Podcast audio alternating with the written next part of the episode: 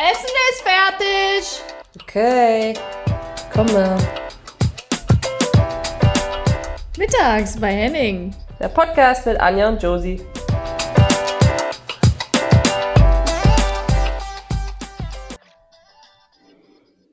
Josie. Anja, kannst du mich mal ein bisschen freundlicher begrüßen? Wir haben heute Gäste. Wir nehmen nicht mal ein bisschen. Wie geht's dir? Da ist es schon wieder am Seufzen. Immer wenn du, hattest du heute Training? Ja, ne? Ja. Ja, ah, es ist, ist schlimm. Ich rufe dich nur noch dienstags an. Oder wann ist Feiertag? Mittwoch. Nee, generell Dienstag, aber nicht, wenn spielfreies Wochenende war. Und es war jetzt ja ein spielfreies Wochenende, weil Nationalmannschaft. Das weißt du jetzt ja auch mittlerweile. Äh, dann ist der nicht mehr der Dienstag frei, sondern dann verschiebt sich die Periodisierung ein bisschen. Mm, Also warst du feiern oder nicht? Nee. Warst du denn feiern? Ey, da fällt mir was ein. Ich weiß gar nicht, ob ich das hier sagen darf. Anja, wenn nicht, dann müssen wir es rausschnippeln. Aber pass auf, fängt schon gut an. Ich wollte eigentlich fragen, ob es der Scheibe wieder gut geht. Der Ach Autoscheibe. so, ja. Tatsächlich, die wurde ausgetauscht, hat ungefähr eine Woche gedauert, aber ist Okay. äh, wieder fahrtüchtig. Äh, willst du es noch kurz erzählen oder? Ja, also ähm, was ist das für ein Auto? Ist das so ein kleiner Up oder Mhm, sowas, ne? VW Up. Irgend so ein mh, VW Up. Und ähm, ja, Julias Freundin hat eine eine wahnsinnige nette Botschaft bekommen, äh, Julias, Anjas Freundin, ähm, mein Gott, und hat einfach mal morgens nach äh, Halloween war einfach die ganze Scheibe gecrashed und äh, es war ein super schönes Wochenende und dann auf dem Weg zurück im Zug kriege ich ein Foto von einfach in tausend Scherben gebüstete Scheibe. Ähm, ja, und man weiß auch nicht, warum. Ey, Josie, apropos Halloween-Party. wir hatten ja äh, für euch äh, alle da draußen, wir hatten ja eine Umfrage gemacht wegen des Kostüms. Und ihr solltet ja wählen, Ah, äh. Preis des Abends, also wer das bessere Kostüm getragen hat. Und Josie, ich weiß, es fällt dir schwer, aber ich habe trotzdem gewonnen mit 45 zu drei Stimmen. Und äh, Tab, äh, Tabi hatte eine. Mit wie viel Stimmen? 45? Zu was? Drei? Zu drei? Ich hatte drei? Dafür, dass ich dich eine Stunde geschminkt habe? Nee, das stimmt Das nicht. glaube ich jetzt nicht. Du hast gewonnen. Du Aber ich weißt hab- ja, ich kann ja schwer umgehen mit Niederlagen. Ehrlich? Mhm. Ah. Aber guck mal, du nimmst mir alles ab, weil du gar nicht Nee, Instagram hab ich nicht. checkst. Ja, Hättest doch. du da mal gelesen, dann hättest du gesehen, dass du gewonnen hast. Ja, aber das freut mich. Dann bedanke ich mich äh, wirklich vielmals bei allen äh, Wahrsager-Fans und äh, da draußen. Ich kann nur sagen, ich habe ähm, ich habe wirklich, wirklich als Medium fungiert an diesem Abend. Ich habe alles gegeben. Also es ist definitiv berechtigt und ihr braucht euch keine Sorgen machen. Anja hätte das nicht verdient. Also vielen Dank. Du Arsch. Ich glaube, die, aber, äh, die haben bloß mein ganzes Kostüm nicht gesehen und äh, die, die meisten erkennen wahrscheinlich auch nicht mal die Figur, die ich dargestellt habe, aus welchem Ja, Film aber bei und dir, so. bei dir hat's auch bei den Socken aufgehört. Du hattest so ultra das krasse Kostüm und dann so, so, ich weiß nicht, Nike oder Adidas Socken noch unten drunter. Gab's bei The Ring auch nicht. Naja. Naja, Josie, wie war dein Tag? mein Tag war super vollgepackt. Ähm, in Kurzform, ich glaube, ich habe äh, ich habe bei der Druckerei die Prints für ähm, äh, vom Werder-Stadion gemacht, das, das Painting. Und äh, ich habe einfach f- 15 Stunden Hologramme auf Bilder, auf, auf Paintings und auf Zertifikate geklebt und ähm, so schön mit Nummern ein. Du hättest es geliebt, du wärst auch gut drin gewesen. So mit Nummern eintragen und hier ins System und Liste und oh, für mich war, ich war fix und fertig. Viel zu viel Konzentration. Ähm, ja, deswegen bin ich sehr froh, dass wir jetzt noch so einen schönen Abend haben. Finde ich auch. Wir haben ja heute auch auf jeden Fall ein paar, paar interessante Gäste. Ja, also ich glaube, ich kann ja mal ein bisschen ausholen. Der Grund, warum jetzt gleich, ähm, also eigentlich sehe ich jetzt noch neben Anja noch drei andere Gesichter. Eins davon ähm, darf netterweise hier zugucken, zuhören. ähm, können wir auch noch auflösen, naja, aber genau. Ähm, ich habe auf der, ähm, oh, jetzt muss ich mal kurz überlegen, wie das heißt, Sportpsychologen, ich würde ich, also ich sag's mal in meinen Worten, Kongress oder so. Keine Ahnung. Wir, die wissen das bestimmt besser. Auf jeden Fall äh, von allen NLZs, die Sportpsychologinnen, ähm, sind äh, in der DFB-Akademie zusammengekommen und haben einen Workshop gehabt und ähm, so ein Come Together, was sich jetzt aber, glaube ich, regelmäßig immer passiert. Und der Leiter, also Chris, der das mit aufgebaut hat, den kennt Tabi ähm, und ich. Wir kennen den beide und hatten schon mal was mit ihm zusammen, ein, ein Event. Und ähm, der hat gesagt, so hättet ihr nicht Lust, auch so halb als Speaker, aber eigentlich so erst beim ersten Bierchen dann am Ende. ähm, aber es war, es war ein mega Mehrwert für uns beide. Also es war mega cool. Und am Ende gab es eine kleine Band, du hättest es auch geliebt, Anja, Queen, ähm, Queen Coverband. Und er hat auch alles gegeben, äh, Freddie Mercury. Und äh, ich, es hat geendet mit Headbanging und Klavier um vier Uhr nachts. Ähm, und äh, ja, und da habe ich zwei sehr, sehr nette ähm, Damen, kann ich ja gar nicht sagen. Ja, Damen äh, wollen wir nicht mehr hören hier. Nee, Damen will ich gar nicht. Ist, ähm, äh, ich kann es gar nicht beschreiben, weil es einfach so nett war. Und ich glaube, das ist auf so einem Sportpsychologen-Kongress wahrscheinlich. Also ich bin da hingekommen, habe gedacht, oh mein Gott, wie, wenn wir da auch noch Speaker sind, da wird ja alles analysiert. Was stellst du denn da für Fragen? Wie redst du? Woher machst du deine Hände hin? Weil du wirst ja sofort, können die ja sehen, was jetzt dein Problem ist. Vielleicht hast du auch kein Problem, aber naja, auf jeden Fall ähm, kennst du die beiden aber, weil wir ganz vor, ich weiß gar nicht, wie lange ist das her, Anja, wo wir du zurückgeschrieben hast, weil zwei nette, äh, nicht Damen, sondern Sportpsychologinnen gefragt haben, was wir denn für Podcast-Aufnahmesachen benutzen. Wann war das? Halbes Jahr? Ich weiß nicht. Keine Ahnung. Kommen wir noch zurück. Auf jeden Fall sind sie jetzt hier und ähm, ich begrüße Chiara und Luisa. Schön, dass ihr da seid. Vielen Dank für die Intro. so wurden wir, glaube ich, auch noch nie so spektakulär vorgestellt. Wir freuen uns auf jeden Fall mega hier zu sein bei euch. Ist eine große Ehre. ja, ich freue mich auch sehr. Vor allem, ähm, weil wir einfach so viel gemeinsam haben. Ähm, ihr habt einen Podcast gestartet mit Unlimited, könnt ihr gleich noch ein bisschen erzählen.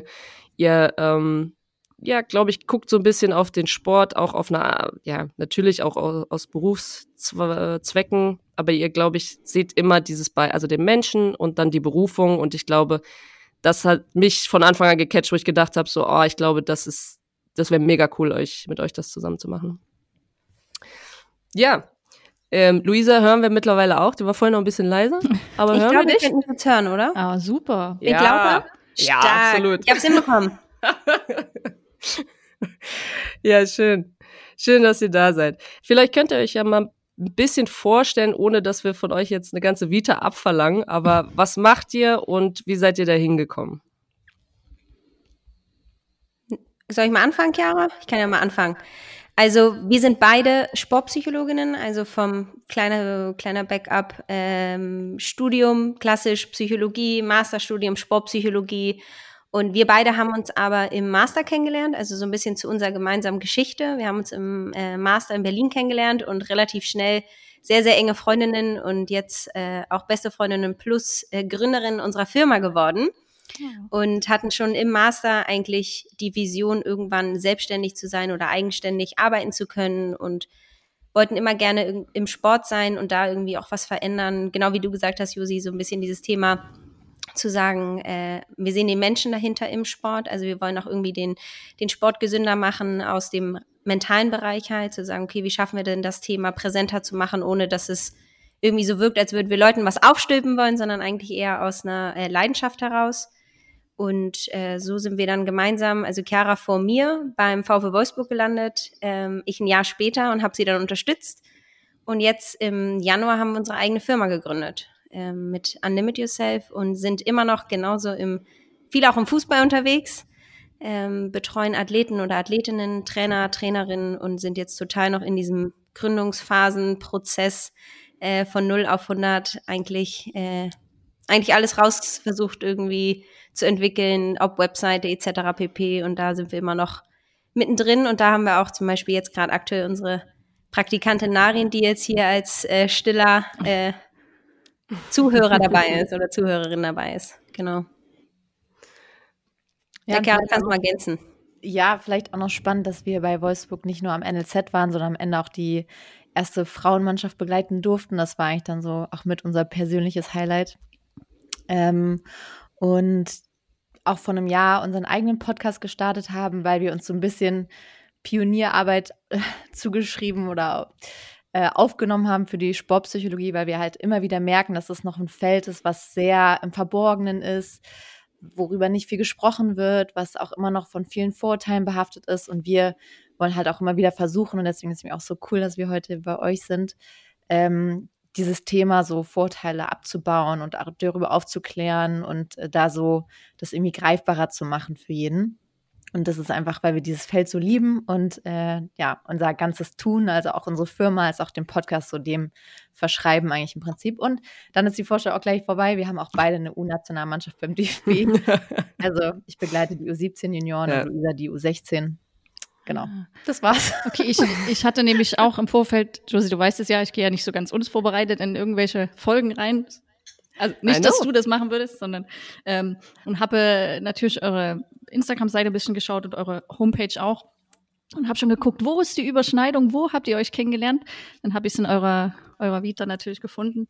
Äh, ja, und dass ihr dann auch beide beim VfL gearbeitet habt. Ähm, also und auch mit den Frauen nur halt mit ein bisschen Überschneidung sehr interessant. Und ich habe auch euren Podcast gehört. Ähm, also zumindest zufällig, so wusste ich gar nicht, die Folge mit Fritzi hatte ich schon gehört, mit Fritzi Kromp. Äh, und jetzt die aktuellste. Also war für mich irgendwie, vor allen Dingen, weil ihr ja auch viel mit Trainern arbeitet, natürlich auch sehr interessant, weil das selber ja für mich ein Job ist, in dem ich gerade tätig bin. Ähm, äh, ist auf jeden Fall für mich sehr spannend. Und äh, Josie, ich fange gleich mal an mit einer Frage. Ja, klar. Ja, ne, schieße gleich mal los. Also ist das so, wo will ich jetzt hin genau? Also ist das, habt ihr hauptsächlich Trainer, mit denen ihr zusammenarbeitet oder sind das mehr die Athleten? Also weil ich weiß, ihr macht ja so ein bisschen das Individuelle, aber ihr begleitet auch das Team. Ähm, ja, gibt's da irgendwie schon, ja, erzählt einfach mal. Ja, also das hast du eigentlich schon ganz gut rausgehört. Ähm, am Anfang sind wir so mit allem losgelegt nach, in der Selbstständigkeit und haben so alles gemacht, Hauptsache irgendwelche Klienten. Und dann haben wir aber natürlich auch überlegt, wie können wir uns auch ein Stück weit abgrenzen, weil am Ende wird in der Sportpsychologie immer sehr, sehr viel Aufmerksamkeit auf den Athleten, auf die Athletin gelegt. Immer, wie können die selbstwirksam sein? Wie können die selber ihre Leistung optimieren? Und das ist halt oftmals durch der Inhalt von auch Mentaltrainern oder auch vielen Sportpsychologen, dass sie halt auf diese Ebene der Athletinnen eben schauen. Und wir haben natürlich auch überlegt, wie können wir uns auch in gewisser Weise ein bisschen abgrenzen und auch vielleicht so eine Art USP aufbauen ähm, und haben schon immer witzigerweise, da geht es eigentlich auch bis aufs Masterstudium zurück, dass wir beide in unserer Masterarbeit äh, die Psychologie Mannschaftstrainern, Trainerinnen untersucht haben. Also wirklich, was steckt dahinter für eine Psychologie, wenn man Trainer ist? Was, was passiert da im Seelischen eigentlich? Was sind das für Leute? Ja, das ist eine gute Frage. Das freue ich mich auch schon lange. Also äh, ich bin aus jedem Interview damals rausgegangen, so, warum will man eigentlich Trainer werden? ähm, und das, das Spannende ist halt, dass wir da auch wirklich merken, dass da ein Riesenbedarf ist und wir wirklich da jetzt konkrete Angebote auch machen für eben Trainer und Trainerinnen, weil das eigentlich, wenn man ehrlich ist, die Instanz ist im Sport, der am meisten Verantwortung zugeschrieben wird, aber mit denen wird irgendwie am wenigsten gearbeitet. Also es wird super viel abverlangt immer von den Spielerinnen, von den Spielern, Videoanalyse, Dingsanalyse, das Analyse. Aber wann macht denn mal ein Trainer eine Videoanalyse von seinem Coachingverhalten zum Beispiel? Solche Dinge. Hm. Und ähm, und so ein bisschen top-down, ne? Also wenn du so. den natürlich oder diejenige ähm, nicht beeinflusst, aber wenn du da was irgendwie sich was öffnet und, und da was passiert, dann ist das, hat es natürlich auch einen Effekt auf das ganze Team, auf das ganze System. Voll. Voll genau das ist halt der Ansatz, dass wir sagen, wir denken systemisch, also wir gucken uns das Ganze an und setzen halt an einem Hebel an, der die ganze Mannschaft beeinflusst. Und das ist halt nun mal die Trainerin oder der Trainer, weil die natürlich das am, Anfang, am Ende des Tages steuern und wie eine Art Führungskraft sind. Mhm. Und, am, und am Ende haben wir auch irgendwie gemerkt, natürlich unterstützen wir immer noch Athleten und Athletinnen, aber wenn die die Arbeit, die wir machen, nicht gewertschätzt wird oder gesehen wird von einem Trainer oder einer Trainerin, kann man so viel arbeiten, wie man will mit einem Athleten oder Athletin. Wenn die dann zu einem Trainer oder so kommt, der dann sagt, ich halte davon nichts, sind die natürlich total verunsichert und man hat eine lange Zeit mit jemandem gearbeitet und am Ende wird das aber gar nicht gesehen oder vielleicht dann doch boykottiert in dem Moment oder man hat gesagt und dann lässt man das lieber, weil man ja irgendwie gut ankommen möchte, man möchte irgendwie eine Rolle spielen im Team. Und wenn man aber die Wertschätzung und auch die Akzeptanz hat, mit einem Trainer zu arbeiten und der Lust hat, sich zu entwickeln, weil das erwarten wir ja immer von einem Team, die müssen sich stetig weiterentwickeln. Wenn man das hinbekommt, dass die sich entwickeln, wird es für Athleten auch leichter sein, an dem Thema überhaupt zu arbeiten. Ja, finde ich, hast du vollkommen recht, da sehe ich auch so. Also grundsätzlich offen sein, gut, das ist ja klar. Ähm, wir hatten das auch mal äh, im Verein, dass äh, ich glaube, wir haben ja auch einige Psychologen, die jetzt also hauptsächlich mit den Männern beschäftigt sind. Also wir im Frauenbereich haben auch eine Psychologin, Sportpsychologin ähm, auf Teilzeit angestellt. Und äh, da war es so, dass unsere ehemalige Trainerin zum Spielen ein Mikrofon bekommen hat und ja, dann kennt ihr wahrscheinlich, dann wurde das danach analysiert, äh, ausgewertet. Ich weiß jetzt nicht, was rausgekommen ist, aber fand ich auf jeden Fall interessant. Und dann jetzt mal so eine Frage, ähm, die mich so interessiert. Erkennt ihr so typische Persönlich Persönlichkeitsmerkmale bei Trainern, die so oft vorkommen? Also weil oft wird es ja so ein bisschen nachgesagt, äh, Trainer sind sehr narzisstisch veranlagt oder haben so eine Tendenz äh, zum Narzissmus oder whatever. Also ist eigentlich eine ganz spannende Frage, weil es geht so ein bisschen in Richtung Masterarbeit vielleicht auch. Ähm, da haben wir das ja auch genau untersucht und ähm, das Spannende war, also das war ein sehr tiefenpsychologischer Ansatz. Das heißt, ich habe mich mit jedem Trainer hingesetzt und habe fast zwei Stunden Interview geführt ähm, über die seelischen Prozesse und keine Ahnung. Und ich hatte wirklich Trainer von äh, 30 bis schon lange nicht mehr Trainer und altes Haus und so komplett alte Schule und alle auch so erste bis dritte Bundesliga. Ähm, und die hatten halt alle eins gemeinsam und das war so, so eine Polarität zwischen Macht und Ohnmacht. Also es war permanent so eine krasse Machtbesessenheit da, im tiefsten Seelischen. Und äh, auch wenn man sich das natürlich, das ist ja auch, also Macht ist oft ja auch so ein bisschen negativ behaftet. Aber ähm, das war halt wirklich so diese Macht, die du dann in dem Fach auf diesem Level als Trainer, als Fußballtrainer bekommst, die kriegst du nirgendwo anders. Und dieses Gefühl ist halt wie fast wie so eine Art Droge gewesen. Hm. Und da halt immer wieder halt hinzukommen, ähm, also dann auch, wenn du wenn es dir weggenommen wird, das heißt, du kommst raus aus dieser Macht und bist dann in einer Ohnmachtsposition, weil du irgendwie oftmals ist das Ende ja meistens nicht ganz so schön, ist dann wie so eine Art Besessenheit, so schnell wie möglich da auch dann wieder reinzukommen und so, obwohl du merkst, dass es auch ganz viele negative Folgen für dich hat, dass deine Familie darunter leidet, dass ganz viel also es war tatsächlich, wie gesagt, am Ende ein relativ äh, negatives Bild, was dann da auch rausgekommen ist, so für die Seele eigentlich. Mhm. Ist die einsehbar, ähm, die Masterarbeit? Also äh, wurde die. Ja, die kann ich, kann ich euch gerne mal schicken. Aber das Spannende ist halt, ich habe nur Fußballtrainer untersucht. Und Luisa mhm. kann ja auch gleich nochmal was sagen. Die hat nämlich sich Cheftrainer von anderen äh, Mannschaftssportarten, also Basketball, Handball, so, Wasserball. Und da haben wir nämlich auch unsere Ergebnisse mal verglichen, weil wir so die Hypothese aufgestellt haben, dass da auch ein Unterschied sein wird. Ja. Genau, also bei mir war das eigentlich so, dass ich halt andere Mannschaftssportarten angeguckt haben. Wir wollten halt wissen, hat das einen Unterschied? Weil man wird ja in Deutschland wird ja so ein Bild aufgezeichnet, der beispielsweise übertrieben der König Fußball, wurde mir oft in Interviews gesagt von den anderen Mannschaftstrainern, auch in den höchsten Ligen. Ich hatte Wasserball, Basketball, Handball, ähm, Ho Hockey. Und dann wollten wir einfach mal sehen, ist da ein Unterschied in der Arbeit als Trainer wie die, wie die seelischen Prozesse sind oder wie die Psyche überhaupt funktioniert und wie die Menschen da reinkommen. Und da hat man halt einfach gemerkt, dieses Ohnmacht-Macht-Verhältnis ist gar nicht so da, weil die meisten Menschen einfach auch andere Dinge noch nebenbei machen. Also wenn man äh, sich da überlegt hat, die meisten Menschen hatten noch einen anderen Job, die hatten viel unterschiedliche Tätigkeiten, für die sie verantwortlich waren, die waren wenig medial präsent, das heißt, sie hatten noch gar nicht so viel Berührungspunkte damit. Und da hat man so richtig gemerkt, ich habe das dann so ein bisschen, es ging so um das Nischenverhalten, also es war so richtig, sie sind in so einer Nische verhaftet, da fühlen sie sich auch so ein bisschen wohl, aber würden gerne auch mal in die Spitze kommen, also so ein bisschen das Bedürfnis danach gesehen werden zu wollen, dass diese Sportarten auch gesehen werden, ist trotzdem da. Mhm. Die wissen jetzt nur noch nicht, jetzt übertrieben gesagt, es waren jetzt ja nicht, wir haben ja nicht alle Menschen oder alle Trainer befragt, aber ein Teil. Und da hat man einfach gemerkt, dass das Bedürfnis trotzdem da ist, halt gesehen zu werden als Trainer oder Trainerin in anderen Mannschaftssportarten. Also könnte man, ohne jetzt das genau belegen zu müssen, aber könntet ihr schon daraus ableiten, ähm, dass ein, ein Merkmal so wäre, diese, ähm, ja, dass dieses Bedürfnis gesehen zu werden vielleicht ein bisschen stärker ist als bei ja, anderen Leuten, die, die sich dann nicht für einen Trainerjob sozusagen entscheiden. Also dass das ja mit eine Rolle spielen könnte.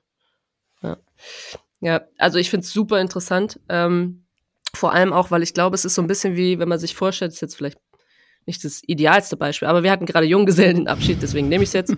ähm, und man ist in so einer Gruppe, egal was gerade für ein Event ist, äh, man ist in einer Gruppe und ähm, oder Mädelsweekend und einer, also so, wenn sich nicht einer vorne hinstellt und sagt, so, äh, ich mache jetzt hier das Rahmenprogramm, auch wenn ich dann gehasst werde von allen, aber ähm, so dieses, wer geht vorweg, wer sagt was, immer auch polarisierend mit das ist derjenige, der halt dann aber auch was durchsetzt und jeder ist froh, dass es jemand macht und dann ist es aber auch meistens so dieses, ah, da wird es nicht korrekt gemacht, da geht es im, im, Hintergrund dann gleich weiter, hm, ja, ich könnte es vielleicht besser, wird aber nie dahin gehen. Also so super äh, dieser Schlag von Menschen, glaube ich, die Trainer werden, ich glaube, dass da kann man schon ähm, zumindest in einer Sportart, wenn man da drin bleibt, äh, auf jeden Fall Gemeinsamkeiten finden.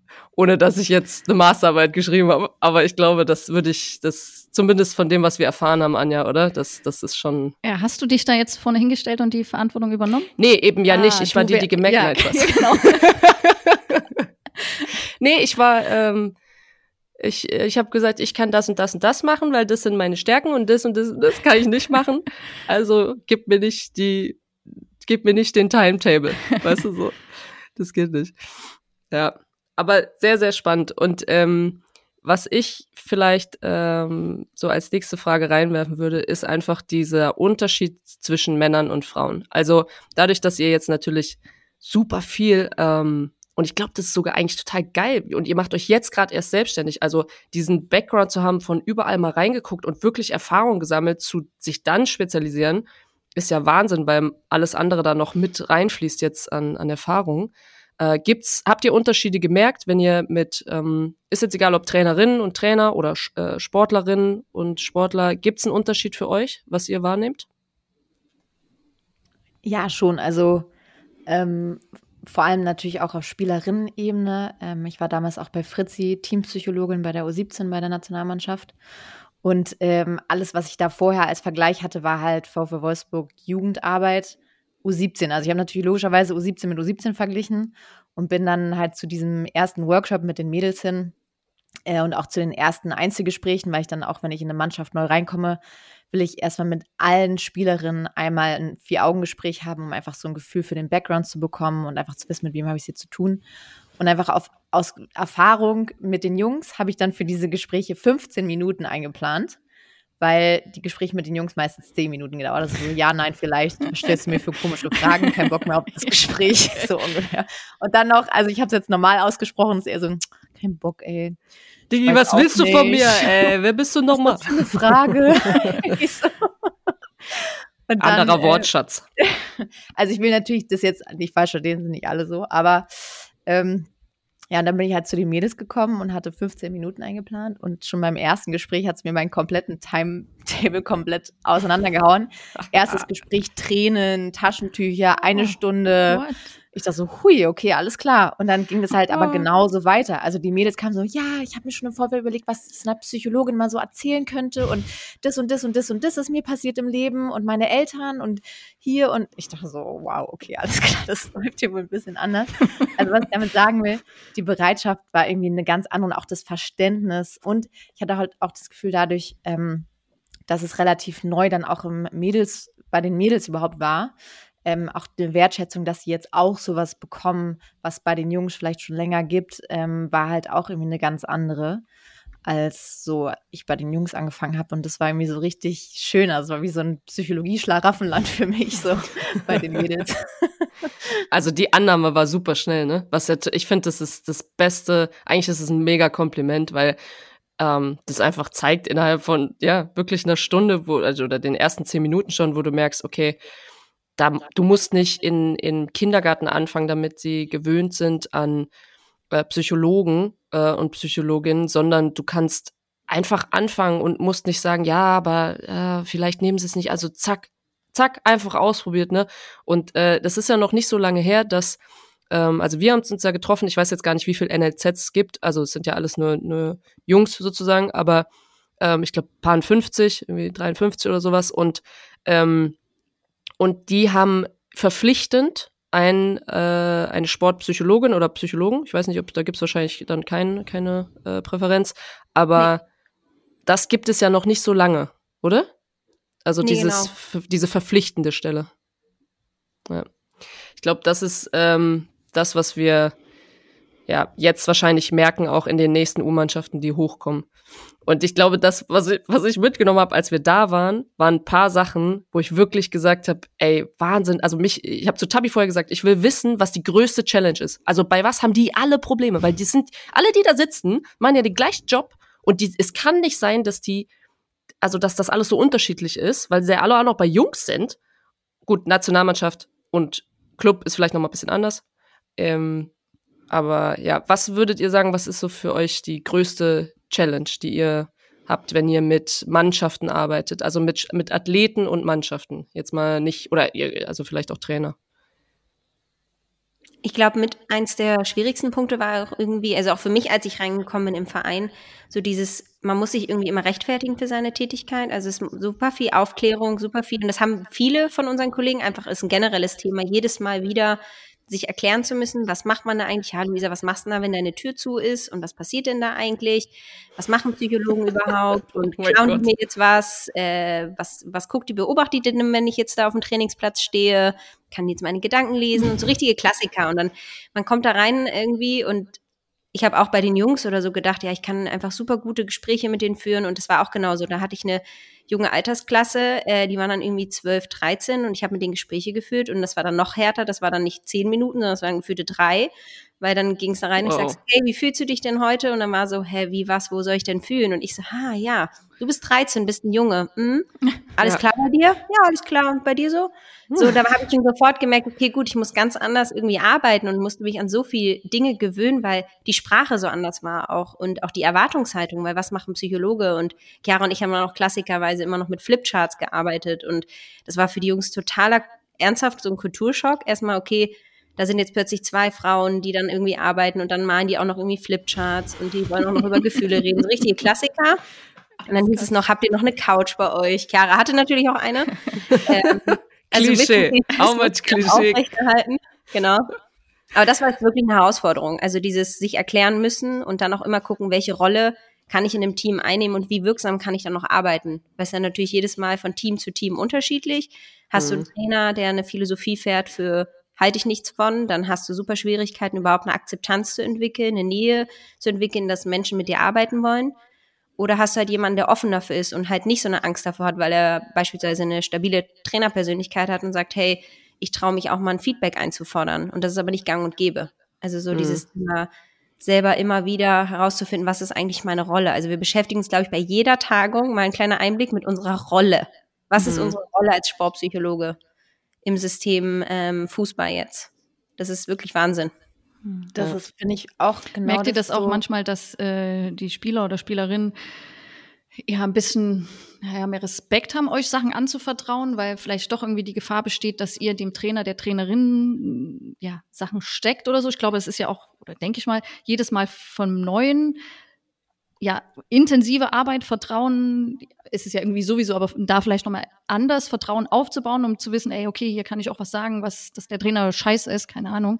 Äh, und das bleibt auch dabei, ne? Oder wie habt ihr das Gefühl? Voll. Und genau das ist eine der größten Challenges eigentlich, wenn du im Verein angestellt bist, im NLZ, dann stehst du komplett zwischen den Stühlen. Also du bist einmal auf der Spielerebene und willst ja eine Vertrauensperson für die sein und willst das hier anfangen, aber gleichzeitig willst du mit den Trainern arbeiten. Und dann ähm, sehen die Spieler, die versteht sich gut mit dem Trainer, der erzählt sich vielleicht mal ein bisschen weniger. Mhm. So. Dann ist es aber auch ja so, du willst ja auch noch das System weiterentwickeln, weil du willst ja ein Umfeld schaffen, was leistungsfördernd ist. Das heißt, dann sprichst du auch noch mit dem sportlichen Leiter und in dem Moment sind dann die Trainer verunsichert. Und du stehst permanent. Und dann, wenn du richtig Pech hast, dann rufen auch noch auf dem laufenden Band die Berater bei dir an, weil sie Infos wollen. Und dann bist du halt. Wow, ehrlich? Ja, ist auch, auch schon echt oft vorgekommen. Und dann, wenn die mitkriegen, dann sind die Berater ja sofort Alarmglocken. Wenn sie mitkriegen, ihr Spieler spricht mit der Psychologin, dann wollen die oh natürlich wissen, worum es geht. Das und ist ja auch so ein Mythos hoch 10, dass man dann Probleme hat, ne? Mhm. Also dieses ja, wirklich, du kannst, du gehst ja nur hin, wenn du Probleme hast. Das ist, kann ja nicht sein, dass du irgendwie äh, mal verstehen willst, wer du bist, wie du tickst, dich mal kennenlernst, ne, halt auch irgendwie positiv so und nicht irgendwie nur ein Problem. Oh, also irgendeiner hat das so schön gesagt, ähm, weil wir, wir hatten ja dann so Gruppen, die auf der Tagung so ein paar Sachen ne, vorstellen sollten, auch was äh, sie ausgearbeitet haben und dann sagte sie, ja, ich will halt auch nicht immer der Müll sein. So, ich will, hab keinen Bock, immer der Mülleimer zu sein für alles. Und das kann ich mir so gut vorstellen, dass alle mal da hinkommen und sagen, so, ich laber, ich lasse jetzt mal meinen Scheiß da, mhm. und dann fühle ich mich erleichtert und dann kann ich wieder gehen. Genauso, was du beschrieben hast, Kara, mit den, mit den Mädels, ja, dass die überlegen, okay, was in meinem Leben, ja. wo wollte ich denn, wo könnte ich denn, also in der vierten Klasse, auf, da haben die mich nicht mitspielen lassen. Okay, das ist, also, weißt du, so, aber immer nur zu gucken, was ist denn schlecht und nicht, ich sag mal, rein ähm, leistungs, also ist, ist ja auch negativ behaftet eigentlich, dieses leistungsorientiert. Ähm, eigentlich wäre es so menschenorientiert oder sowas. mhm. wahrscheinlich dann positiv auszudrücken. Ja, voll. Wir also waren halt richtig viel damit beschäftigt, so wie wir haben uns immer als Feuerlöschsysteme verstanden, weil immer wenn es irgendwo gebrannt hat, äh, durften wir dann irgendwie kommen, wenn die nicht mehr weiter wussten. So, habt ihr noch eine Idee, könnt ihr noch was machen? Der Spieler muss funktionieren. So, mhm. und das war überhaupt nicht unser Ding, weil wir gesagt haben, so, oh, eigentlich wollen wir das nicht. Eigentlich stehen wir für was ganz anderes. Eigentlich wollen wir den Menschen was mitgeben, dass sie mehr sind als das. Und das haben wir halt auch schnell gemerkt. Also wir haben eigentlich von Tag eins haben wir versucht, die, die Spieler halt als Menschen zu sehen und auch denen genau solche Fragen zu stellen, zu sagen, hey, was macht dir denn Freude, was macht dir Spaß, was zeichnet dich aus? Und dann kam immer so, ja, ich habe einen starken linken Fuß oder ich kann das und das und dann sind die ja 13, 14 und denkst so, ja, aber du kannst auch noch viel mehr und du bist doch auch einfach als Mensch viel mehr. Und dann haben wir halt eigentlich Step by Step immer versucht, über die Mannschaft immer mehr daran zu arbeiten, dass sie mehr sind als äh, Fußballspieler oder Spielerin zu sein, sondern halt eigentlich Mensch mit verschiedenen Fähigkeiten und die dann auch irgendwie erfolgreich waren. Wir hatten so oft auch Spieler, die gesagt haben, hey, wir machen Musik auf unseren Zimmern und wir würden uns nie trauen, den anderen zu erzählen, dass ich Gitarre spiele oder sowas. Und denke ich mir so, hä, wie cool ist das denn? Also, mhm. dass man das Gefühl hat, das kann in dieser, in der Situation überhaupt nicht da sein und das muss man irgendwie verstecken. Bah, das ist ja ekelhaft. Wirklich. Also, das, nee, ich finde das so traurig, weil es, das ist nämlich dieses, das ist leider diese traurige und schlechte Seite vom Fußball, dass es nur eine, ja, so eine schöne homogene Masse sein soll, wo einfach dann keine Individuen irgendwie Platz haben und alle dann angepasst sind und eigentlich, so wie wir das unser Leben lang gemacht haben, Anja, wenn du irgendwo beim Zahnarzt warst und schreibst dann da rein, hier Beruf oder okay, ich weiß nicht, ob man es beim Zahnarzt schreiben muss, aber irgendwo, wo du halt gefragt wirst. Dann so eine Freundebuch vielleicht, Mann. Ja, aber doch, es gab schon ein paar Situationen. Okay. Und dann hast du immer geschrieben, ich bin Fußballerin. Ich bin Fußballerin. So. Und ähm, ich weiß, dass ich die letzten drei Jahre ähm, in England zum Beispiel habe ich einfach angefangen auch zu schreiben, ich bin Künstlerin, weil ich das mit dem Malen wurde immer mehr und ich habe, bevor ich aufgehört habe, bevor ich überhaupt wusste in meinem Kopf, dass ich mich dafür entschieden habe aufzuhören, habe ich geschrieben, ähm, weiß ich noch, im St. George Park ähm, in in diesem ne vom wie heißt das denn vom von der FA äh, in England dieser Park habe ich geschrieben bei der Aufnahme, wo ich dann drei Wochen da war in der Reha, äh, ich bin Künstlerin. dann auch gefragt wurde, äh, aber du spielst schon bei Arsenal, oder? ja, ja aber kann ich voll, ja, ähm, voll nachvollziehen. Aber das ist ja auch, also das zeichnet dich ja auch aus und das war ziemlich spannend zu sehen in Corona. Ähm, als dann der erste Lockdown kam, ähm, hatten wir auf einmal super, super viele Spieler bei uns im Coaching, weil die zum ersten Mal in ihrem Leben mit der Frage konfrontieren, wer bin ich eigentlich, wenn Fußball wegfällt. Mhm. Und das war super interessant, weil die dann schon mal konfrontiert wurden, bevor der Traum platzt, weil wenn man ehrlich ist, platzt er ja bei ziemlich vielen. Und ähm, das war halt spannend, weil wir das dann begleiten durften und dann halt auch mal angefangen haben, mit denen dann so Themen dann auch zu arbeiten. Und in der Hinsicht war Corona eigentlich sogar, kann man fast sagen, ein Geschenk für die, weil die dann schon mal vorher anfangen mussten zu gucken, was habe ich eigentlich noch für Interessen, wie kann ich noch eigentlich meine Zeit verbringen, außer, also wenn der Trainingsplatz halt gesperrt ist oder so. Bisschen reflektieren, ja. Genau. Ja, das ist, glaube ich, noch nicht mal nur für Sportler oder Sportlerinnen, glaube ich, so wichtig. Also ich glaube, da können sich ganz, ganz viele irgendwie wiederfinden in diesem Ich bin mein Beruf. Also zum Beispiel, ich bin ja jetzt als Künstlerin, habe ich ja auch, genauso wie als Fußballerin, habe ich mein Hobby zum Beruf gemacht. Also bin ich ja schon zu einem sehr, sehr großen Teil genau das, aber halt nicht nur. Und ich glaube, dass das auch vielleicht manchmal dann so die Grenze, wenn, wenn du da nicht irgendwie eine Lösung findest für diese ganzen Antworten, was bin ich noch, ne? Das ist dann halt auch manchmal verlierst du sich und wachst dann irgendwann auf und denkst so, oh, ich habe eigentlich nur meinen Job und definiere mich nur darüber und dann wird's problematisch. Also ja. Ja, deswegen haben Anja. doch auch so viele nach dem Karriereende Probleme, oder? Also vor allen Dingen glaube ich auch wahrscheinlich auch nochmal die männlichen Fußballer, das natürlich auch eine andere Aufmerksamkeit hat. Ähm, ja, ich glaube, dass das auch auf jeden Fall eine große Challenge ist. Hm. Anja, ähm, Darf ich mal äh, in meine in meine Willst du loslegen? In mein Repertoire greifen? Okay. Ja? Ich leg los, warte.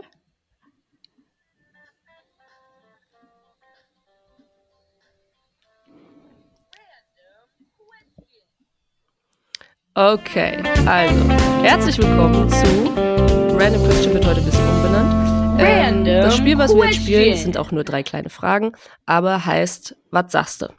Also ich ähm, werde euch Situationen vorstellen und ich würde gerne wissen, was sagst du? In genau so einer Situation. Und ihr könnt euch ja so ein bisschen abwechseln, mir ist eigentlich egal, wer da anfängt. Ähm, Anja und Narin halten sich raus. äh, das ist hier für wirklich unsere Profis. Ähm, die erste Situation. Du stehst am Kaffeeautomaten und äh, kriegst vom Trainer oder der Trainerin eine folgende Frage. Sag mal, äh, dem hier XY, geht's dem eigentlich gerade gut? Wie ist denn der so drauf? Erzähl mal ein bisschen. Ich, wir überlegen gerade ähm, wegen zwecks Aufstellung und so. Was sagst du? Und genauso in dem Dialekt. Also, wer sich äh, frei fühlt, ähm, kann gerne antworten. wer sich sicher fühlt.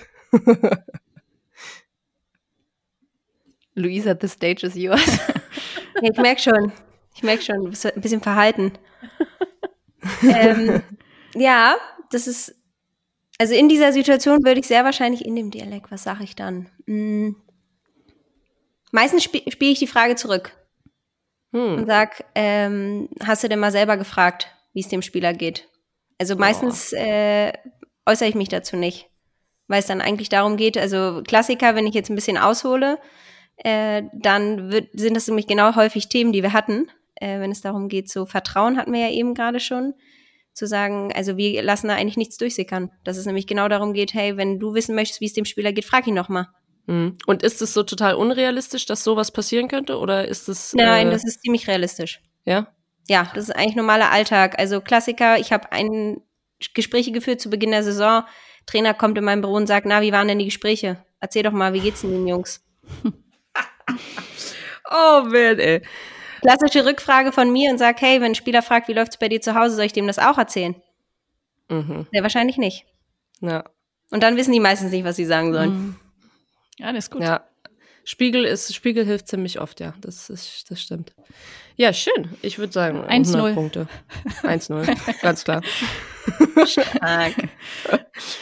okay. Ähm, dann, nächster Fall. Ähm, Ihr steht am Spielfeldrand, guckt euch mal durch Zufall irgendwie ein Training an und ähm, steht aber neben dem Trainer. Und äh, ich weiß nicht, ob, ihr, ob der Satz euch bekannt vorkommt, weil er fiel auch in der Tagung und das hat mich zum Nachdenken gebracht. Der Trainer dreht sich um und sagt, hier, der, ähm, na, da hinten, XY, ey, der wäre der wär auch mal ein Fall für dich. Was sagst du? Oh. Das ist äh, tatsächlich auch nicht unüblich. Es kommt sehr häufig vor. Oh, das ist auch, also. ähm, ja, das hat der Hans-Dieter Hermann erzählt im Vortrag, genau. Ja.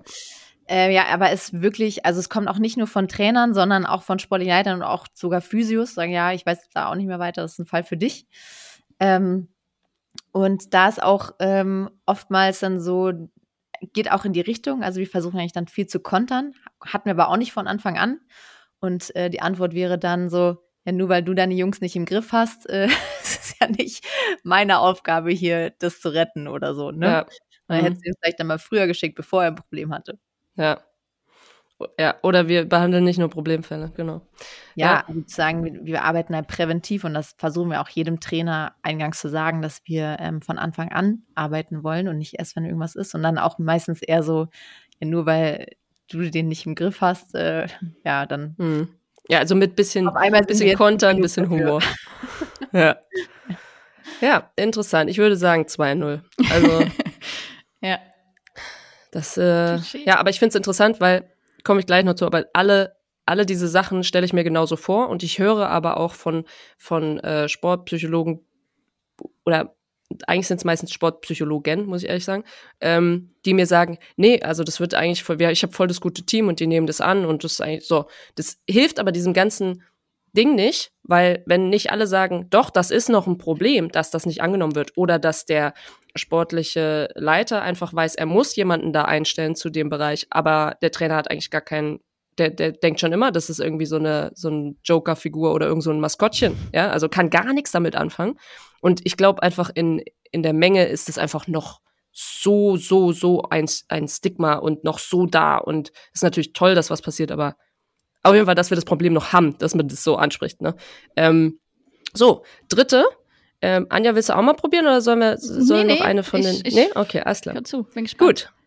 Vielleicht habe ich noch einen Gedanken zu der Sache. Mhm. Kurz. Und zwar grundsätzlich ist es ja nicht schlecht, wenn ein Trainer auch sieht, da ist was mit dem Spieler und dann kommt er zu uns und das wünschen wir uns ja auch. Na, aber es ist halt ein Unterschied, falls es hier Trainerinnen oder Trainer hören, wenn die zu uns ins Büro kommen und sagen, hey, da ist mir was aufgefallen an der Spielerin, ich weiß nicht, ob dir das auch schon mal aufgefallen ist, vielleicht wäre es ganz gut, wenn du mal auf die zugehst, dann ist es ja wieder was anderes und dann wünschen wir uns das ja auch explizit, dass auch Trainer zu uns kommen, wenn ihnen irgendwas auffällt, weil mhm. kann ja immer mal sein, dass uns was auch durch die Lappen rutscht oder wie auch immer.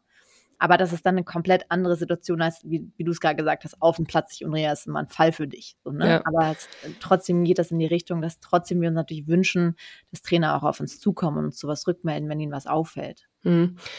Ich, ich habe irgendwie beobachtet, dass die ganz viele, ist ja so wie so eine Übersprungshandlung, wenn du nicht weißt, was du sagen sollst. Also wenn du das nicht kennst mit ähm, generell Sportpsychologie auch mit, also eben im Verein zu haben, ähm, dann machst du so komische oder auch Trainer oder es sind nicht nur Trainer, sondern einfach alle drumrum im Stuff, ja, dann sagst du so komische Sachen, die sind eigentlich total nett, die Leute, ja, die sind auch, auch gebildet und reflektiert, aber dann sagen die auf einmal Dinge, einfach nur, weil sie nicht wissen, welchen Zugang sie, also wie sie mit euch dann in dem Fall kommunizieren sollen. Und dann kommen die komischen Sachen raus, aber eigentlich sind es Leute, die weder äh, sexistisch, rassistisch oder irgendwie, also, ne, so, und haben dann einfach manchmal Dinge, wo ich mir denke, krass, ich glaube, das ist einfach noch so ungewohnt, dass man manchmal einfach, ihr müsst denen dann halt natürlich sagen, Grenzen aufzeigen, wie sie mit euch umgehen. Und das ist natürlich dann so diese Herausforderung irgendwie.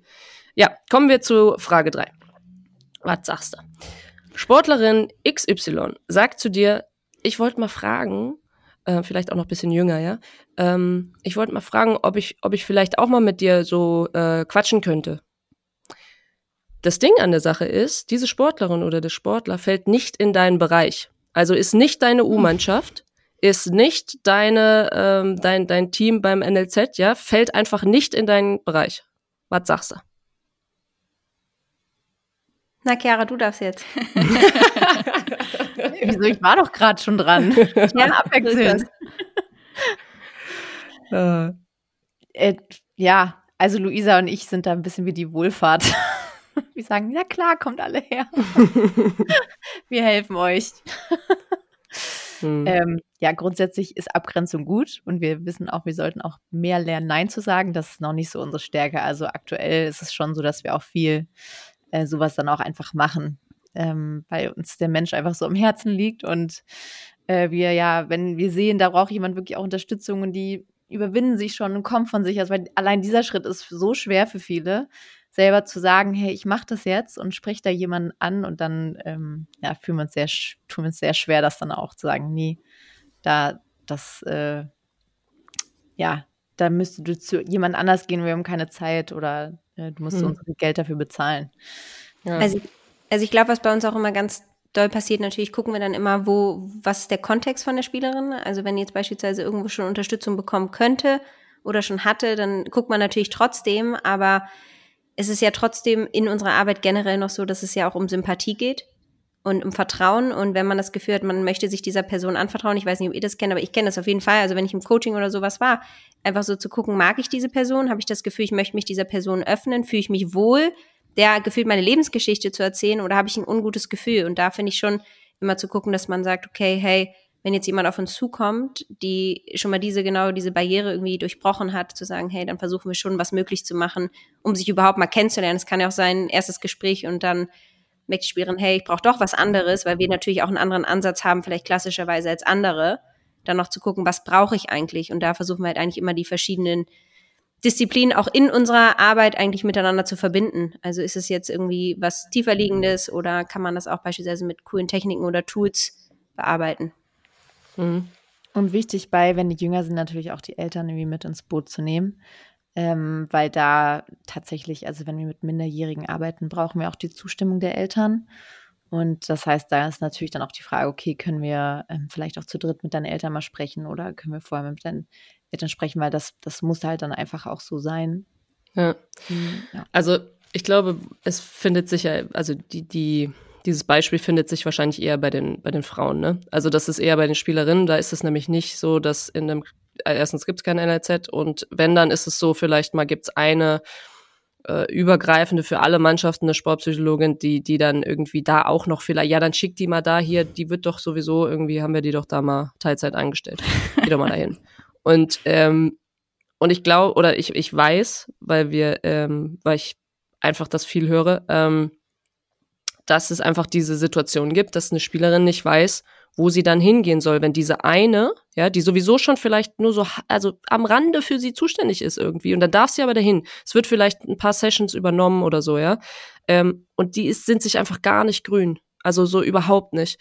Ähm, was machst du dann? Ja, weil du hast, du hast dann keine, dann hast du schon dein, all deinen Mut aufgebracht und gehst dahin und fragst. Ähm, und es wird dir dann, darfst du auch noch dankbar sein, dass es dann übernommen wird, ja, obwohl das vielleicht gar nicht darunter fällt.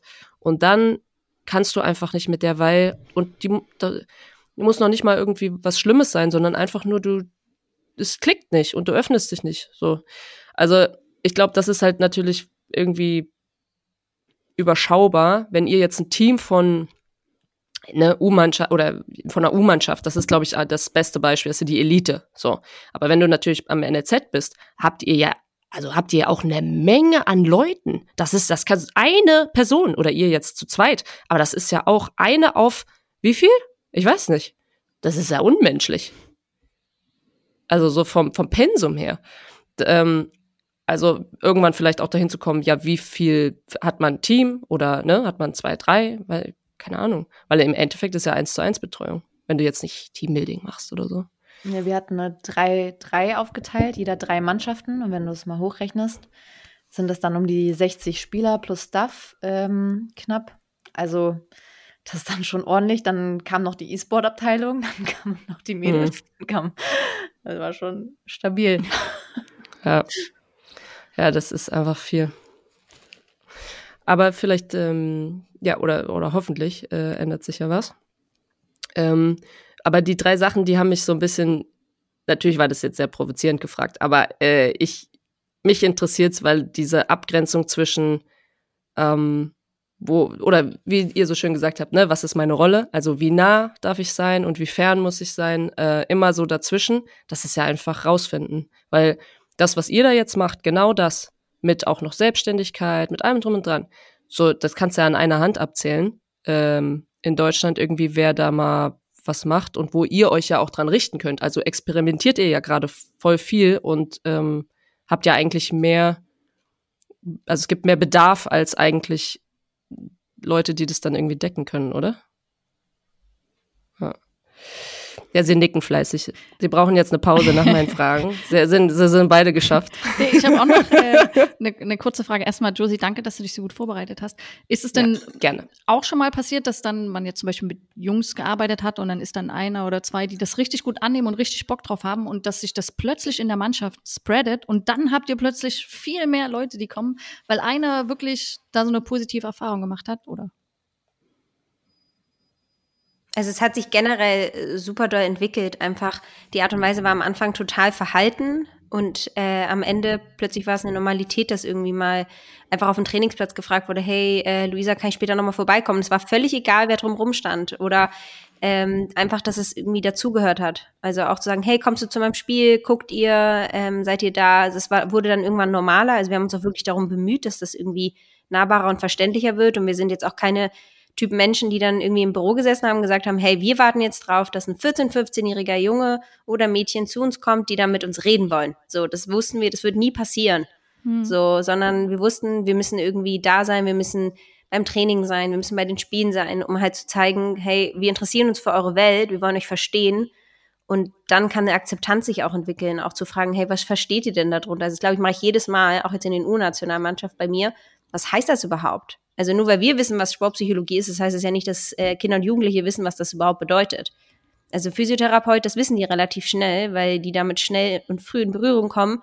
Wenn ich Schmerzen habe, dann kann ich da hingehen. Aber was ist denn eigentlich dieses ganze Psychologische? Hm. So, und da haben wir schon die lustigsten Antworten bekommen, was das eigentlich für ein, für ein Jobprofil ist.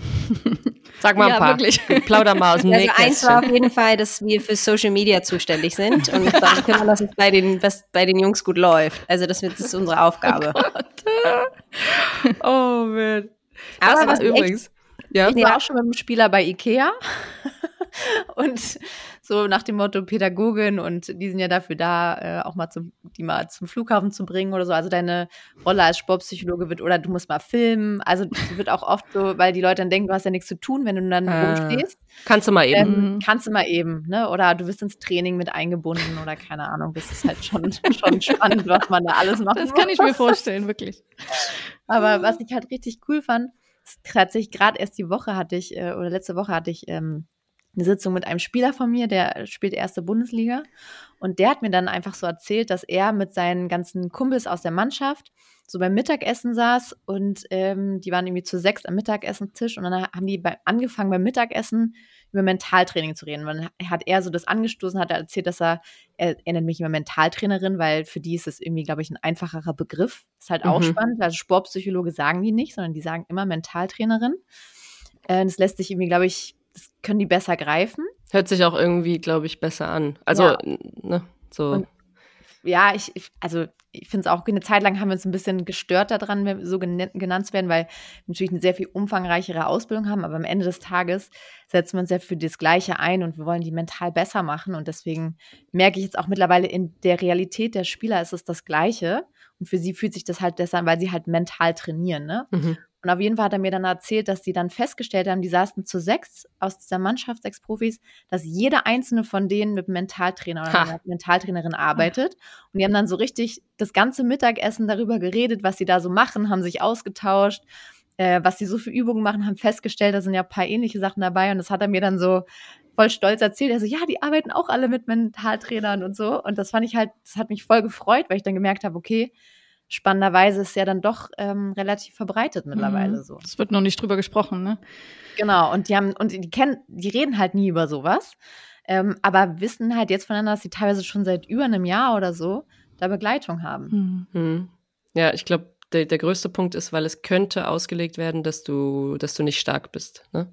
Also, dass du dass irgendwas nicht stimmt. Aber äh, ja, voll spannend. Aber ist ja mega das gute Kompliment, mhm. oder? Wenn er dann stolz zurückkommt und sagt, du, ich habe gedacht, wir machen ganz komische Sachen, aber die machen alle so Sachen.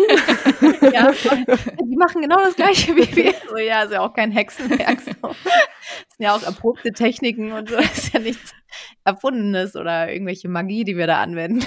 Ja. ja.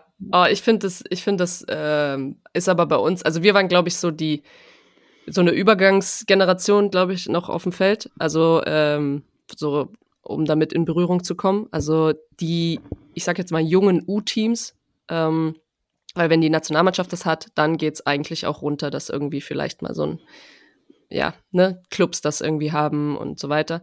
Ähm, die sind da ja schon ein bisschen Vorreiter und ich glaube, die Mädels sind es halt einfach jetzt schon gewöhnt und das ist schön. Also das ist ähm, irgendwie mega schön zu, zu sehen, dass das direkt auch angenommen wird, weil es halt einfach hilft, das zu rechtfertigen, dass es halt das gibt. Und ich habe ja auch dann da auf der Tagung mitbekommen, dass so ein paar Sachen so irgendwie in der Planung sind, dass man auch ähm, ja so Fälle, die ich vorhin beschrieben habe, vielleicht auch mal dann weiterleiten kann. Ähm, was ich noch ganz spannend finde, ist die Frage, äh, wie viel, weil ihr kriegt natürlich, wenn die sich öffnen, kriegt ihr natürlich ganz, ganz viel mit, was in dieser Welt so das größte Problem ist. Also wie viel Rassismus steckt, ähm, steckt vielleicht drin äh, oder sind das nur Einzelfälle? Wie viel ähm, Rassismus oder Sexismus habt ihr erfahren auf dem Weg dahin? Weil ich kann mir nicht, also ich kann mir vorstellen, dass es einfach nicht leicht ist, weil es ja nur mal eine Männerdomäne ist und ihr habt schon vorher gesagt, ihr musstet euch ganz oft erklären. Ähm, ihr seid dann vielleicht auch die Ersten da drin, die irgendwie erstmal den Weg ebnen müssen. Also wie oft seid ihr so an einen Punkt gekommen, wo ihr gedacht habt, sag mal, was hat der gerade gesagt? Oder ich meine, ihr habt euch natürlich jetzt beide gegenseitig, das ist natürlich wahnsinnig wertvoll. Ähm, Gab es so Situationen und wie oder wie oft seid ihr an so einen Punkt gekommen? Berufsgeheimnis. Berufsgeheimnis. das anfangen. Na, ich wollte Luisa die Bühne lassen, weil ich habe jetzt schon so viel gesagt. Oh. Ach, alles gut. Bist du müde, Luisa? Du darfst gerne erzählen. Ja, also insgesamt hatten wir, glaube ich, sehr, sehr viele Momente, aber auch unsere Kolleginnen. Also es ist, glaube ich, eher ein generelles Thema bei den äh, weiblichen Sportpsychologinnen, dass äh, das auf jeden Fall keine, keine leichte Kost war. Mhm. Es war wirklich dann eher nicht wie so eine harte Schule, es war auch unangenehm. Und man wusste auch in vielen Situationen selber gar nicht, wie man auf sowas überhaupt reagieren soll, weil ich am Anfang total lernen musste, wie schlagfertig bin ich eigentlich in diesem System.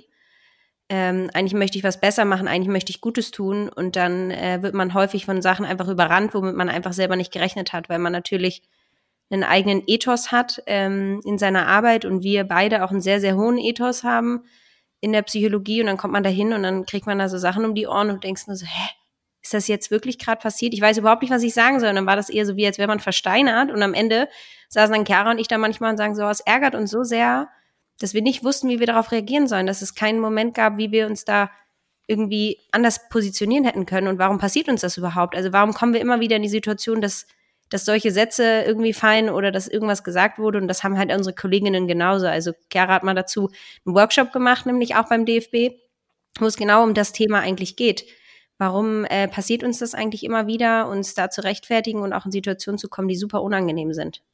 Mhm. Also, dass man da einfach nicht wusste, wie man überhaupt damit umgehen soll. Also Oder diese Schlagfertigkeit. Ja, schlagfertig, ja. aber eigentlich auch unangenehm, dass es überhaupt passiert. Also warum muss ich mhm. schlagfertig sein? Also warum mhm. wird überhaupt immer meine, über mein Geschlecht gesprochen? Also warum ist das eigentlich Thema? Boah, dafür, ich, mir fällt gerade eine Situation, ich muss das erzählen, weil das einfach, aus, also aus dem Freundeskreis, ähm, ist ein, ein ein, also wird, äh, oh Gott, wie fange ich an? Ähm, also es ist ein autistischer Junge und, ähm, und er sagt, er reagiert auf eine Situation, in der vor ihm Jungs, also vom Alter, also einfach pöbeln so ein bisschen, ja, so unter sich, aber gar nicht bös gemeint, sondern einfach so dieses klassische, wie sie sich unterhalten, so ähm, sehr vulgär, ja, also einfach, wie man sich das vorstellen kann. Mein Gott, Jungs. So, und dann ähm, antwortet er gar nicht irgendwie ins Lächerliche gezogen, sondern oder er fragt einfach ähm, aus sich heraus, wie ist es denn eigentlich so? Ich, ich wollte mal fragen, wie ist es denn eigentlich so, wenn man sich so vulgär unterhält? Und natürlich ist es für, für mich dann als Ausschnitt, grinse ich natürlich und denke mir, geil, wie schlagfertig bist du denn, Alter? So, ich hätte den Satz, hätte ich gerne mal gehabt aber ich weiß, es kommt woanders, also es kommt natürlich woanders her, ja, weil dieser, da ist kein Filter und manchmal kann es natürlich wunderschön sein, wenn da kein Filter ist, weil es ist der perfekte Satz, ja. Ähm, und ich glaube einfach, dass, dass das so schwierig ist, also auch von, von, von mir aus, ich weiß nicht, Anja, wie, wie du das empfindest, ne, aber in, wenn man in Situationen kommt, wo man dann schon in der Situation checkt, dass das nicht okay ist, dann auch noch was parat zu haben oder irgendwie zu klären, dass das eine Situation ist, die gar nicht kommen sollte, wie du gerade gesagt hast, Luisa. Ne? Ähm, pff, ehrlich, ich habe absolut kein Allheilmittel dagegen, aber es hat mir mega viel geholfen, äh, das einfach zu erzählen, überall zu erzählen. Weil dann andere automatisch auch die Hosen runterlassen und sagen so, ja, ich habe das gesagt, ich habe da, blah, blah. Mhm. also super, super schwierig und ich glaube branchenübergreifend ähm, überall, überall da. Voll. Also ich habe ja, Lisa hat es gerade schon mal gesagt, letztes Jahr bei der Psychologentagung, die war, da war die online, habe ich tatsächlich äh, mit einer anderen Kollegin zusammen einen Vortrag darüber gehalten, weil wir so ein bisschen mal auf das Thema aufmerksam machen wollten. Ähm, ich habe jetzt gerade mal die PowerPoint parallel angemacht und ich habe da halt rumtelefoniert, habe alle unsere Kolleginnen angerufen, da sind auch Zitate von uns selber dabei und habe mal so Sachen gesammelt, die denen halt an den Kopf geworfen wurden. Ich lese jetzt einfach mal so ein paar ich weiß nicht, müssen wir hier zensieren oder? Nee, nee, nee. Aber genau das Gegenteil. Kriegst noch einen Jingle drunter, wenn du willst. Also ich lese einfach mal so ein paar Sachen vor, dann habt ihr es mal schwarz auf weiß. Ja. Ähm, du siehst heute so anders aus, wurdest du gebumst. Äh, in der Hose sieht dein Arsch so geil aus, da geht mir das Messer in der Hose auf. Das macht ähm, gar keinen Sinn, aber okay, ja. so, ähm, dann aber auch, also nicht nur, also auch sexistische Sachen wie, na, wie wäre es mit uns beiden oder ach komm doch mit in die Kabine, dann siehst du mal was. Hey, sei doch mal etwas lockerer, lass dich doch mal gehen, ist doch nichts dabei. Ähm, mhm. In dem T-Shirt siehst du so geil aus, ich würde dich gerne abschlecken wie ein Eis. Ähm, solche Sachen nur zum Thema mal Sexismus. Und jetzt oh. kommen Sachen zum Thema Rassismus, weil das hattest du ja auch schon angesprochen. Mhm. Ähm, Klassiker, ey du Schwuchtel, was für ein schwuler Pass, Bananenfresser, ähm, ja. na du Teppichverkäufer, ähm, du Rockträger, Trainer zum Spieler im Zweikampfverhalten. Solche Sachen. Oder hier noch was nach heute schon gefickt. Ja. Ja, das also, kann ich mir vorstellen. Es kann, ich kann mir ehrlich gesagt alles vorstellen, was ja. eigentlich schon bezeichnet dafür ist. für die Das ist halt Situation. immer so eine, so eine Ansammlung an Zitaten, die wir dann halt so am Anfang auch so nach und nach so eingeblendet haben, so als Zitat und einfach mal so haben wirken lassen, weil das ist halt so der Alltag und sowas wird dir einfach so auf dem Flur gesagt, Hm. im ganz normalen Gespräch. Also es ist jetzt nicht so, dass es irgendwie dann bei Alkohol oder abends, sondern es ist einfach im Arbeitsalltag. Hm. Und ähm, damit sollen wir dann einfach umgehen oder müssen dann halt eine Strategie lernen, damit umzugehen. Wo ist ja genau der Punkt von Luisa, warum sollen wir lernen, damit umzugehen? Warum wird das überhaupt gesagt? Und ähm, das ist natürlich so ein, so ein Thema, wo das teilweise wirklich noch ähm, hinterwäldlerisch ist, aber ehrlich, um ehrlich zu sein, auch als Frau in dem Moment, du weißt ja gar nicht, wo du damit hingehst. Also, weil da wird dir dann, ach, ist doch nur ein Spruch, hab dich doch nicht so. Mhm. Oder ähm, also es gibt ja gar keine Stellen dafür, weil das sind ja dann auch immer alles irgendwie Männer, die dann vielleicht auch mal nebenbei so einen Spruch sagen oder was auch immer. Und das, das ist halt echt schwierig, weil entweder bist du dann prüde oder langweilig oder unfreundlich Oder zickig. ähm, oder zickig oder ach, also, Mhm. sei doch nicht so, ne? Also es ist schon wirklich ein schwieriges Thema. Ähm, und das waren jetzt, wie gesagt, also das ist halt etwas, was ähm, so und unsere Kollegen, die meinen das auch nie böse, wenn es uns passiert ist, aber auch, wie gesagt, von den Kolleginnen, ähm, die ich halt abtelefoniert habe. Und jede hat trotzdem in ihrem Alltag fast täglich solche Erfahrungen. So. Mhm. Ja, ich fand auch interessant, ähm, weil wir uns natürlich irgendwie mit fast allen unterhalten haben, dass es auch ganz oft mal einfach zu einem zu einem äh, Jobende dann kommt, ne? Also ob freiwillig oder unfreiwillig, das teilt sich dann auch noch mal. Aber ähm, dass das gar nicht so so selten ist, dass dann ja du auch entweder einfach mal genau deswegen gekündigt wirst, weil du irgendwie komisch reagiert hast und weil du jetzt irgendwie sauer und zickig oder weil du äh, also ne egal was. Ähm, und ich glaube, das ähm, würdet ihr wahrscheinlich auch unterschreiben, dass das, dass ihr das mitbekommt oder ja, ähm, dass das nicht an der Tagesordnung ist, aber dass das auf jeden Fall passiert. So Ja, wir haben halt vor allem, und da sehen wir halt auch einen ganz großen Auftrag bei uns, ähm, versucht, darauf aufmerksam zu machen, dass Sprache die Realität formt. Und natürlich denkt sich ein Trainer nichts dabei, wenn ich sage, was für ein schwuler Pass. Aber trotzdem, was hat das für Wirkungen trotzdem auf das Thema Homosexualität? Und was, was, also was macht es dann für einen Raum? Wie, wie soll denn dieser Junge sich theoretisch jemals outen, wenn er permanent für einen schlechten Pass gesagt bekommt, dass der schwul war? So, das sind so klein, also eigentlich keine Kleinigkeit, sondern es ist ein Riesending, aber Mhm. es ist halt ein Satz. Oder es fängt aber auch schon so bei, bei Sachen an, die jetzt gar nicht irgendwie Diskriminierendes haben, aber auch so ein Beispiel, was ich auch mal gerne nehme, ist so, ey, Maschine, so. Ah, Ja, ah, ich erinnere mich. Das hast du gesagt, Genau. stimmt. Und das ist aber auch etwas, wo ich Da habe ich mich übrigens ertappt gefühlt. ja. es ist ja auch, äh, selbst, manchmal mache ich es selbst so, ne? Aber trotzdem ist es halt so, was, du willst ja am Ende des Tages keine Maschinen auf dem Platz, sondern Personen und, Mhm. und Individualität. Und wenn Maschinen einzeln, dann ist es nicht individuell, sondern die sind alle gleich. Und du willst ja keinen perfekten äh, VW-Golf aus dem Werk, sondern du willst ja, ähm, du willst halt ein krasses Einzelstück, was Ja. anders ist als alle anderen Autos. Und das, und was steckt halt in diesem Wort? Und deswegen ist es Mhm. manchmal spannend, stehen zu bleiben, sagen, was bewirkt dieses Wort oder dieser Satz oder diese Sprache, die ich gerade wähle, eigentlich in meinem Gegenüber und ist es wirklich das, was ich will? Oder wenn ich sage, hey, du bist so eine krasse Persönlichkeit, ist es dann vielleicht nicht viel wertschätzender als zu sagen, ey, Maschine. Ähm, was bedeutet das denn eigentlich überhaupt? So. Mhm. Und ähm, deswegen ist es spannend, über Sprache nachzudenken und vor allem die Wirkung von Sprache.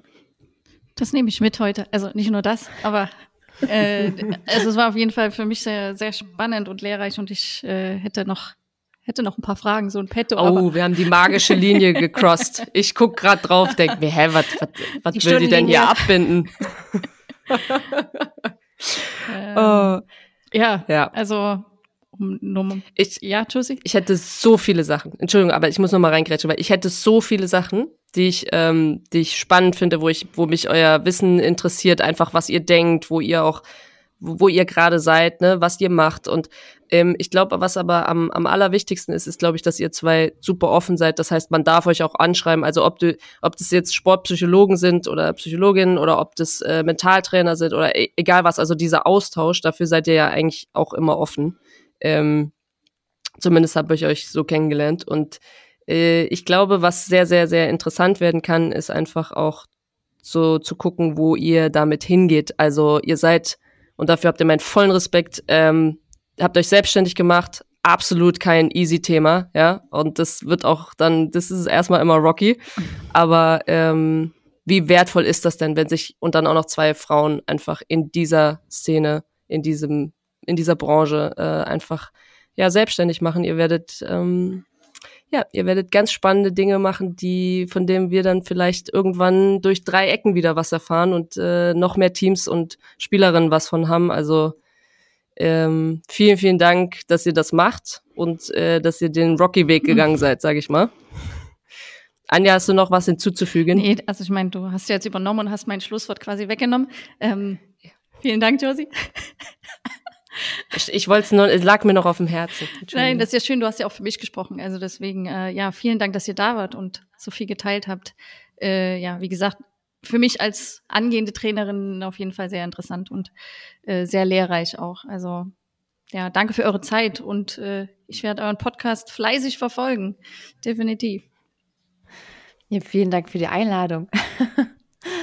Es war uns äh, ja eine Ehre und äh, wir hören ja euren Podcast auch schon länger. Und witzigerweise auch, als wir unseren Podcast gestartet haben, haben wir euren gehört und dachten, ah, die machen das irgendwie voll cool, so voll locker. Wollen ein bisschen versuchen, das auch in so eine Richtung zu kriegen. da sind wir auf jeden Fall noch auf dem Weg. Na, ich glaube, wenn man die Liste anguckt, die ihr an Gästen äh, schon hattet, die euch besucht haben, das ist ja jetzt auch nicht gang und gäbe. Also ich glaube, ihr seid ja dann auch nah dran und könnt da was ermöglichen. Also Jetzt fehlt manchmal noch ein bisschen die Lockerheit. Das kriegt ja, immer ganz gut auch. Hin. Alter, wenn du es schaffst, eine PowerPoint-Präsentation, während ich mit dir rede und dir die Fragestelle zu öffnen äh, und das auch noch zu finden. Nee, nee, nee. Understatement hier. Sage ich jetzt mal. Psychologisch sage ich, gehe ich da jetzt mal ran. Understatement. Kannst du nochmal, kannst du noch mal nachfüllen. uh, ja, vielen, vielen Dank und vielen äh, Dank euch. Narin, vielen Dank fürs aktive Zuhören. Genau. Das muss ganz schwierig gewesen Oh, und auf jeden Fall bis bald. Tschüss. Bis bald. Tschüss. Dankeschön. Ciao. Ciao.